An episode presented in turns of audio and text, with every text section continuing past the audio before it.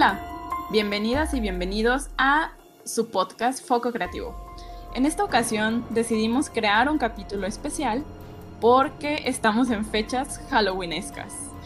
Y para eso decidimos eh, compartirles un par de historias que por ahí nos hicieron llegar eh, unas personas dentro de la comunidad.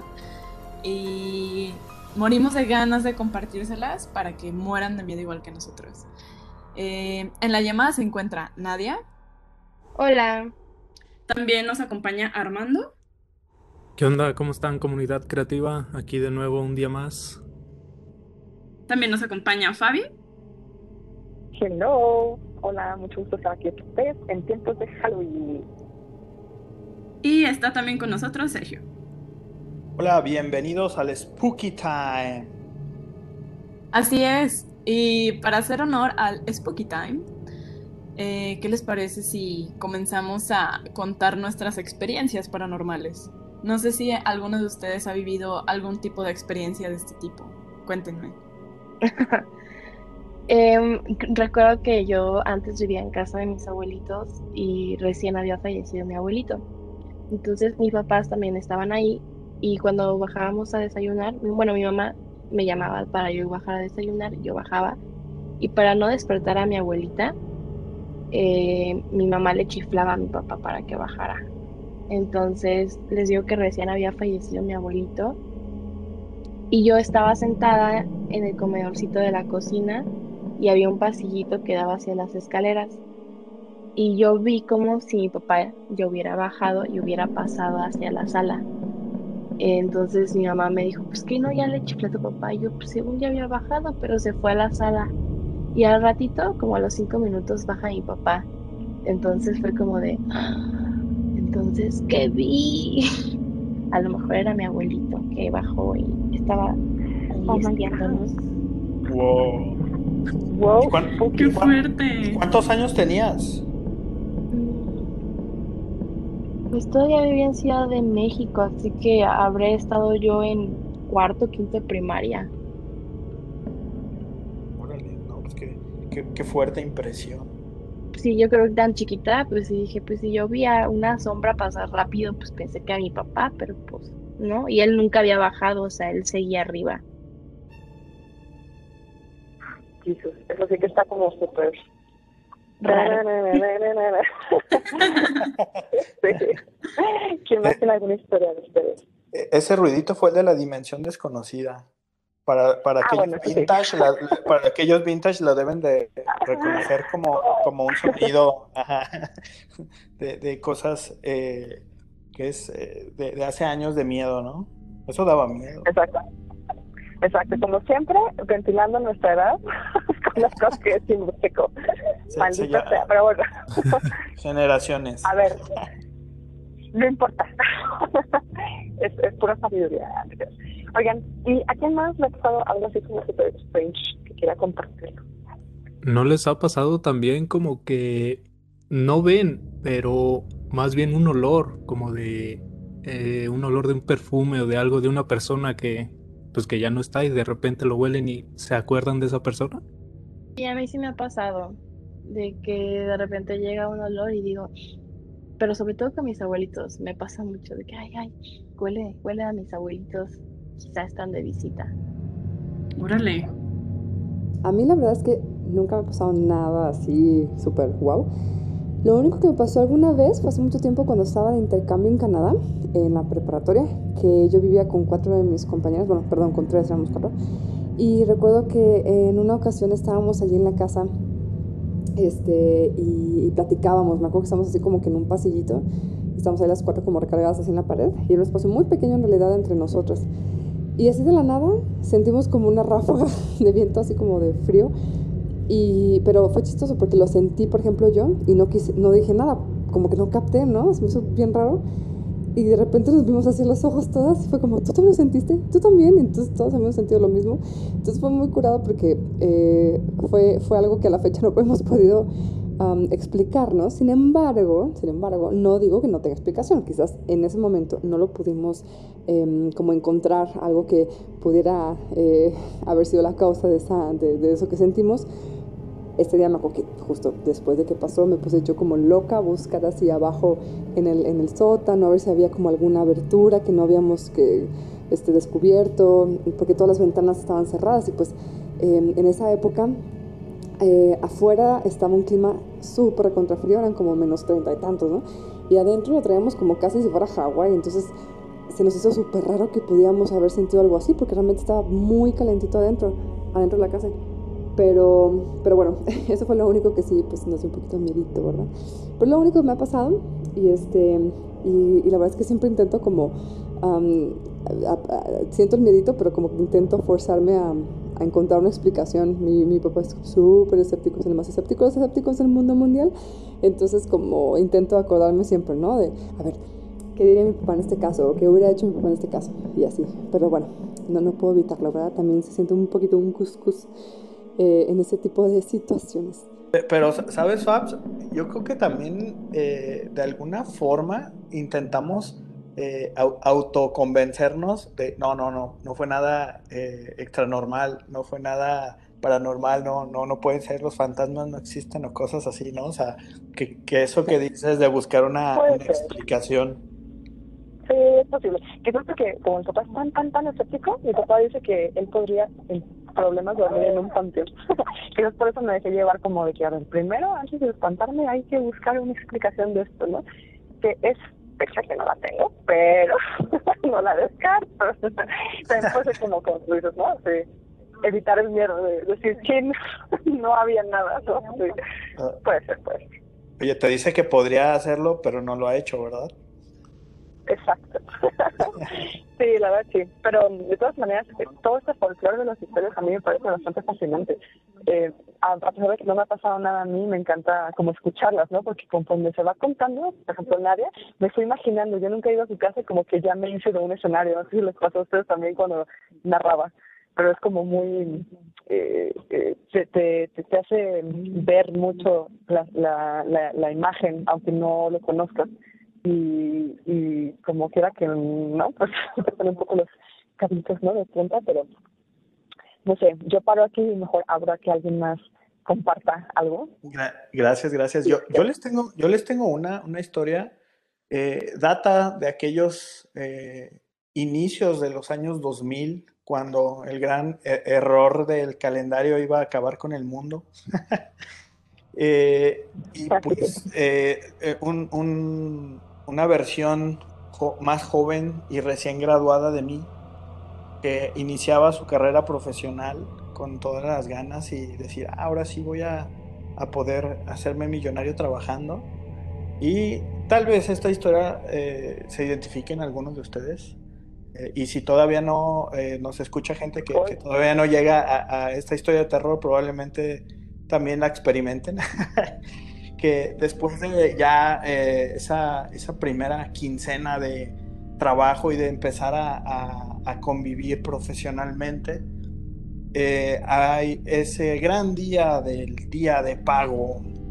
Y cuando tomas tu nómina, que en aquel entonces todavía eran en papelito, ahorita ya todo es digital, como sabemos, y empiezas a ver, porque cuando te contratan te dicen, ah, vas, este es el sueldo, ¿no? El sueldo X, vamos a, a ponerle 10 mil pesos y tú dices, ah, pues voy a ganar 10 mil pesos. Y ese día de terror llega y ves que de esos 10 mil pesos que te ofrecieron, solo te pagan 6.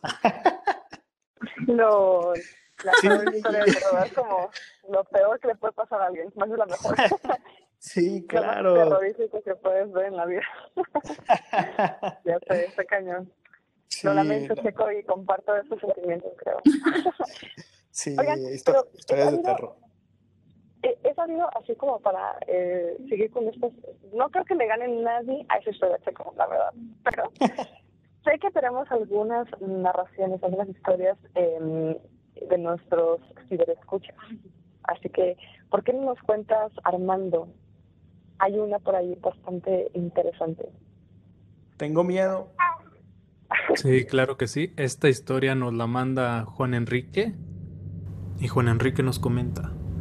Una noche en la que dormía tranquilamente, recuerdo estar cotorreando con mis amigos. Todo bien, pero de pronto mi sueño comenzó a ponerse en un ambiente más tétrico. De repente mis amigos se quedaron pasmados sin reacción alguna y con la mirada desvanecida, como si algo les hubiese pasado. Yo quise sacarlos del trance, pero no daban reacción. En ese momento comencé a sentirme débil, como si estuviera mareado y a punto de caer. No pude evitarlo, salí corriendo de la casa de mi amigo. Al salir, parecía que estaba en un lugar diferente donde la oscuridad predominaba. Personas pedían mi ayuda, pero no sabía por qué, y yo simplemente seguía impactado, hasta que de pronto me encontré con una mujer, era delgada, de aspecto cadavérico, y con un cabello largo que me impedía ver su rostro. Yo estaba aterrorizado. Ella me susurró que podría darme o cumplirme lo que quisiera, pero a cambio yo tendría que darle mi alma en pago. Rápidamente le dije que no y comencé a correr, pero ella me siguió. Caímos y comenzamos a forcejear. Ella seguía insistiendo con que quería mi alma, pero yo me negaba. Y de un momento a otro desperté. Finalmente se había terminado. Recuerdo estar agitado, sudando y con la piel erizada como si algo o alguien me acechara. Recuerdo que dormía con pabellón por los zancudos y veía cómo el pabellón se movía con una violencia sobrenatural. Tenía miedo. Tengo un hermano que está muy metido en la iglesia, por lo que seguido él presiente o ve cosas. Esa noche lo escuchaba rezando fuertemente. No pude evitar preguntarle qué era lo que estaba pasando. Él solo respondió con una voz cautelosa, duérmete. No pude decir una sola palabra más. Me giré para tratar de dormir nuevamente y con la cobija hasta la cabeza sentí como algo subía a mi cama. Volté rápidamente y no era nadie. Mi piel estaba erizada. Con más miedo que nunca en mi vida le pedí a mi hermano que si podía dormir con él, y en cuanto me dispuse a subir a su cama, sentí que algo me empujó y posteriormente me tomó del pie llevándose la cobija. En el transcurso de esa misma semana se seguían escuchando cosas, ruidos extraños. Hasta en varias ocasiones me despertaban hablándome al oído, con una voz extraña y un idioma que jamás había escuchado. Algo antiguo e incomprensible. Veía figuras obscuras en mi cuarto, una noche vi unas sombras de aspecto humano, pero aterradoramente grande. Me veía hasta mi cama. Se acercaba lentamente hasta tenerla casi enfrente de mí y solo veía cómo estaba cerca de mí y me miraba. Cerré los ojos, comencé a rezar y se fue. Todo esto pasó por algunos días. Ya hace tiempo de eso y no quisiera que volviese a pasar. Sea lo que hubiera sido, eso no me dejaba tranquilo ni en mis sueños donde constantemente aparecía. wow. ¿No se lo iban imaginando todo? Claro, por supuesto. Creo que es como la magia de todas las historias. wow, gran historia. por acá también ¿Qué rollo? por acá también tenemos otra que nos envió Yolanda Orozco y dice así. Esto me pasó cuando yo tenía 8 años. Vivíamos en una casa muy antigua por San Pedro Tlaquepaque. Yo recuerdo que siempre se escuchaban cosas en la parte de abajo de la casa. Era de dos plantas y ahí vivíamos tres familias. La casa era tan antigua que decían que antes era un cementerio y que construyeron las casas aún sabiendo que ese terreno todavía tenía restos humanos.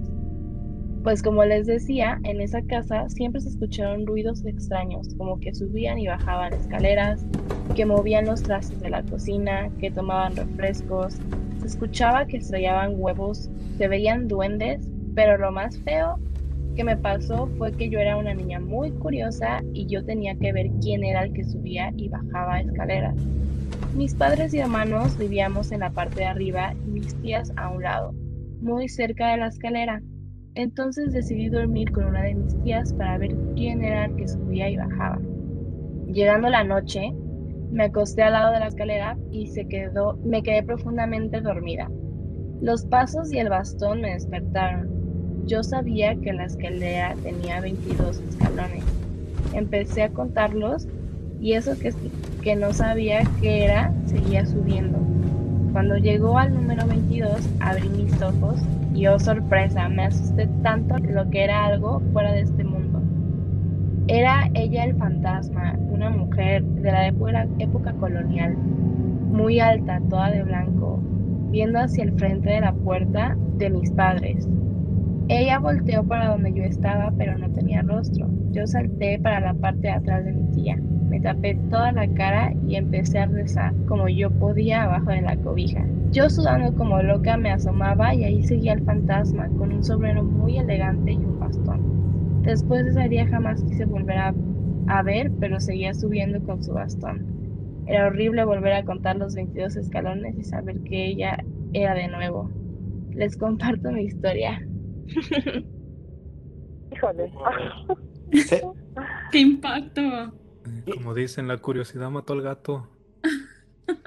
No, no, Literal. y, y estar en cuenta regresiva, ¿no? O sea, que ya sabes que cuando llegas al número tal, ¡pum! Ahí está. Ay.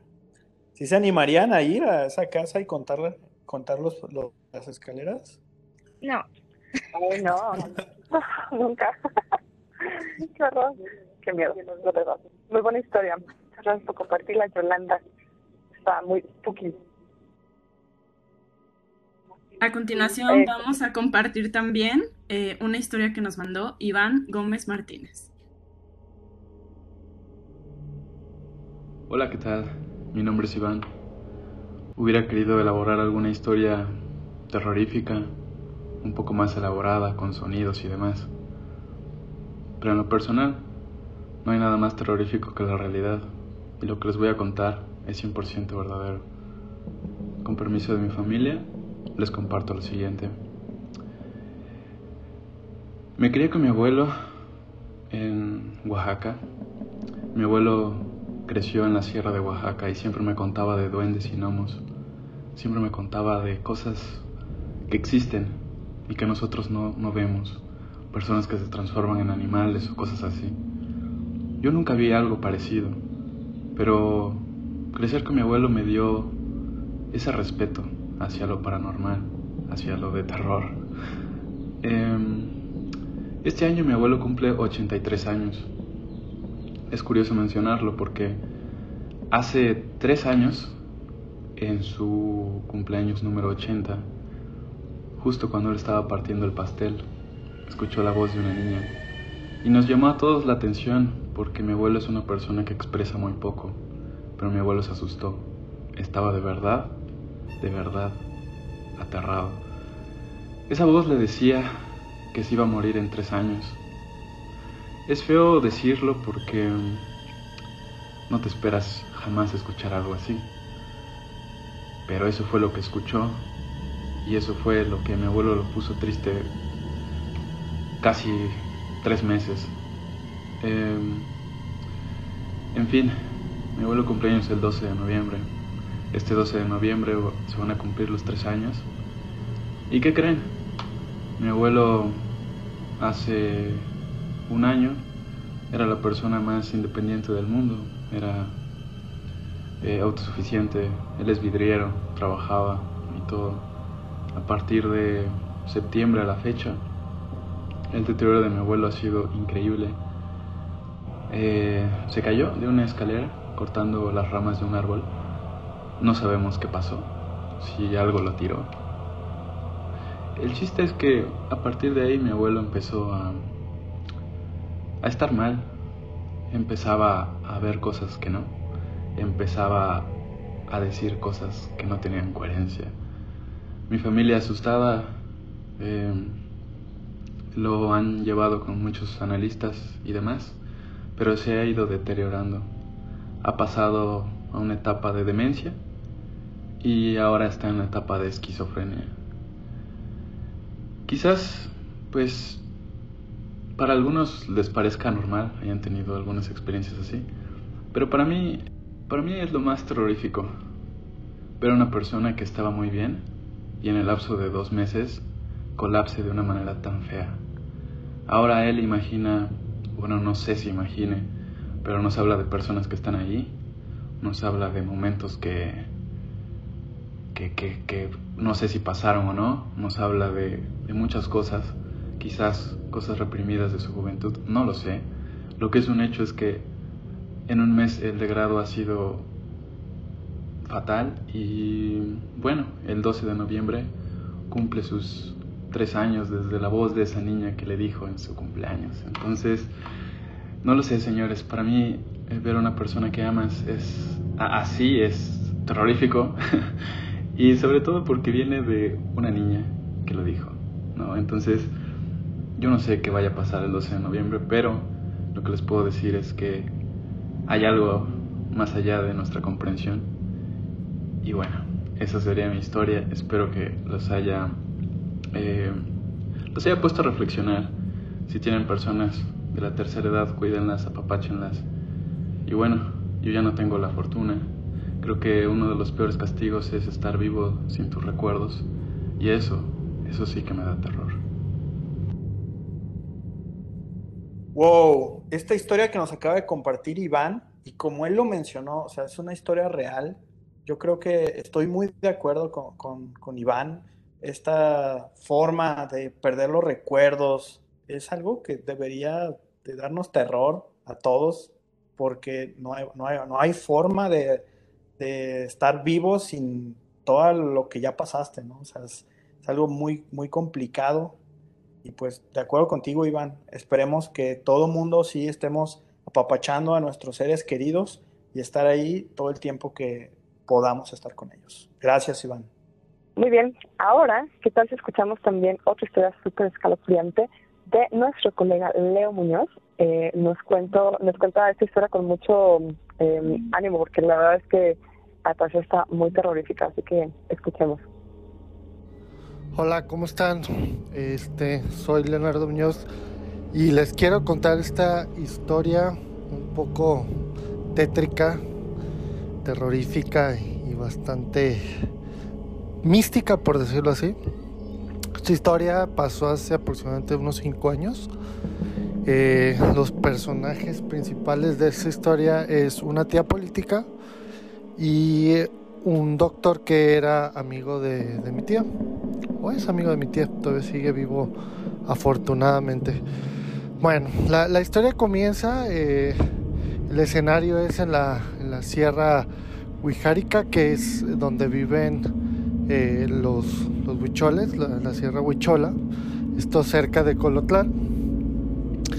Eh, bueno, todo comienza con una misión, mi, tía política es educadora de, de niños pequeños y el doctor, pues obviamente eh, es un doctor eh, lo general que, trabaja para, para el gobierno de, Jalisco, trabajaba para el gobierno de Jalisco. Eh, esta misión era obviamente para checar cuestiones educativas y cuestiones médicas que, se le pudieran proporcionar a esa comunidad huichola. Y pues bueno, como es de, conocerse, o si la mayoría no lo, no lo sabe, eh, la verdad los huicholes no les gusta mucho este tipo de visitas, se sienten incómodos, se sienten en algunas ocasiones como que están, eh, pues digámosle, cruzando su, tierra, por decirlo así, sagrada, se sienten invadidos cuando, cuando va gente que no es de su misma comunidad para allá. Los huicholes es gente muy especial, muy, muy especial, muchas veces no se dejan ayudar. Eh, pero bueno, eh, continuando la historia, pues llegan, vamos a decirlo así, el día uno y no lo reciben también como, como, digamos, ¿no? A, mi tía y al doctor. de cierta manera siempre eh, se sintieron como observados, vigilados, este, y obviamente pues a mi tía y a este doctor no se sentían tan cómodos ya de por sí que la sierra no es un lugar para pasarlo de manera cómoda como estamos acostumbrados, porque pues obviamente allá no hay las casas ni comodidades que tenemos aquí en la ciudad. Allá muchas veces acampar o llegar a casitas de, lodo y tierra, ¿no? Por decirlo así, de piedra, hechas este, con los materiales de la zona. Pero bueno, pues este, la historia comienza así. Y en el pasar de los días, pues obviamente ellos ya traían una misión, tanto mi tía como, como el señor, como el, médico, de estar haciendo un plano, de, de, checando ciertas cuestiones. Pero lo interesante aquí de la historia es que en ciertas noches, sobre todo al inicio, eh, dice mi tía que, donde dormían ellos, que eran en, esas casitas que les comento, muy cerca este, una de otra, eh, se escuchaba por la noche como un animal cantar arriba en la copa de, un árbol que estaba este, muy cerca de ahí.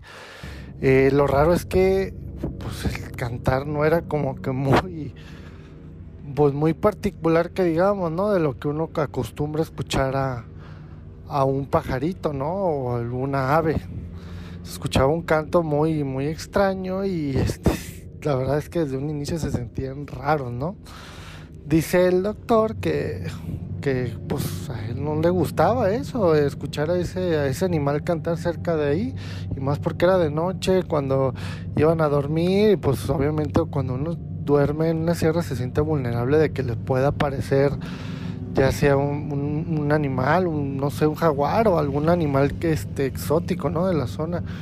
Entonces, pues obviamente siempre dormían, pero dormían con, con precauciones, ¿no?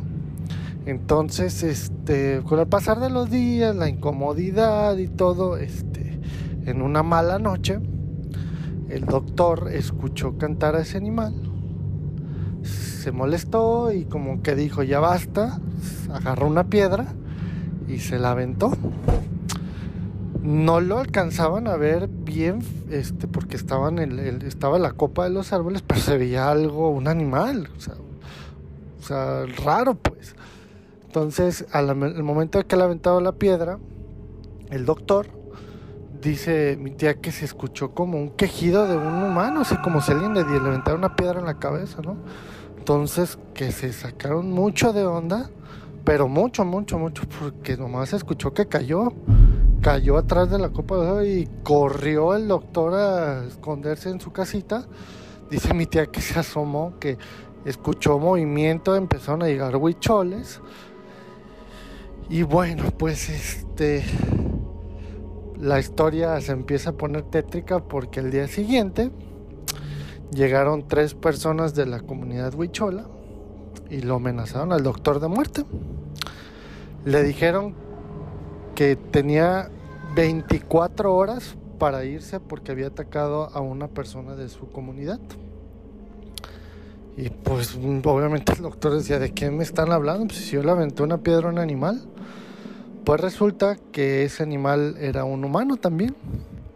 Los famosos nahuales o lo que este, se conoce como, como tal, ¿no? Un nahual. ¿Qué es un nahual? Pues dicen que es un humano que se puede transformar en animal, y obviamente este, viceversa, ¿no? Puede regresar a su forma humana o a su forma animal. Eh, obviamente el doctor decía, no, pues están locos, yo no hice nada, esto yo no creo.